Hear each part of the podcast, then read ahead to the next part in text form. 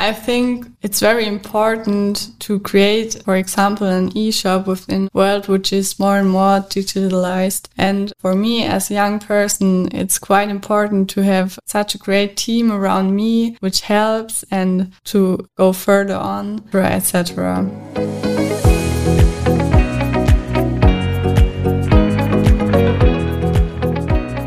Schneeberger Linear Motion Technology moves on since 100 years. Welcome to the new podcast of Schneeberger Group. Today we speak with Alexandra Kirchhoff, sales and marketing specialist of Schneeberger GmbH, and she created the new Schneeberger e-shop. My name is Markus Frutig. Hello Alexandra.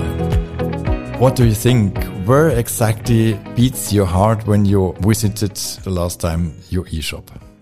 I'm always thinking about that Schneeberger sells high complex products which needs to be explained. And we developed and concepted the e-shop within less than nine months in a team with only five to six people. This is a quite good result if you see what we did in the last year. So, do you remember what you was searching for? I checked a new development within the eShop as we are integrating payment provider within the shop to give our customers more possibilities to pay, for example, by credit card. So altogether you offer about 2000 different products. How can you get an overview and how is the logistics technology behind? I do exactly know which products we have in our shop, but we have also an ERP system in the background and we check our stock every day and therefore we actualize our stock in the background of the shop. Which of the products you think is the most searched article? I think the most searched article is a product of our product group Monorail MR, profiled guideways with rollers, and they are applied due to their high stiffness and high load capacity within machine tools. And do you know the product which is sold the most? The most sold product is a product from our product group Minirail. These are our miniature guide rails. So very small products. Do you think the eShop doesn't need any personal assistance anymore or why does it work so automatically for your customers? Customer can always have some questions on stock or delivery time, for example.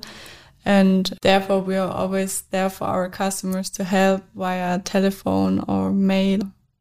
All the products are based in Höfen in Germany. Am I right? And you promise within five days, every customer in Europe gets the products. How complex seems to be the logistics? All of our goods are on stock in Höfen and they are almost ready to ship. Only the rails need to be cutted, customer individual, and then can be sent out. What do you think is the most important difference compared to other e-shops like Amazon? Our e-shop is only for business customers and therefore we concepted our all the process. So our customers have the possibility to use their own order number, for example, on our delivery note or on our invoices so that they do not have any problems to say that the goods are for profit center 7000 for example. How can you assist less experienced customers to order the right products?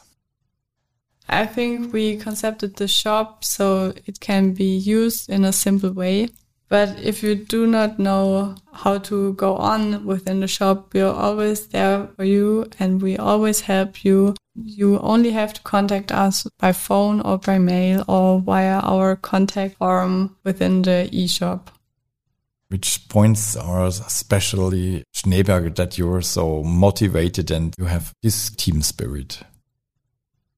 I think it's very important to create, for example, an e-shop within world which is more and more digitalized. And for me as a young person, it's quite important to have such a great team around me, which helps and to go further on, etc.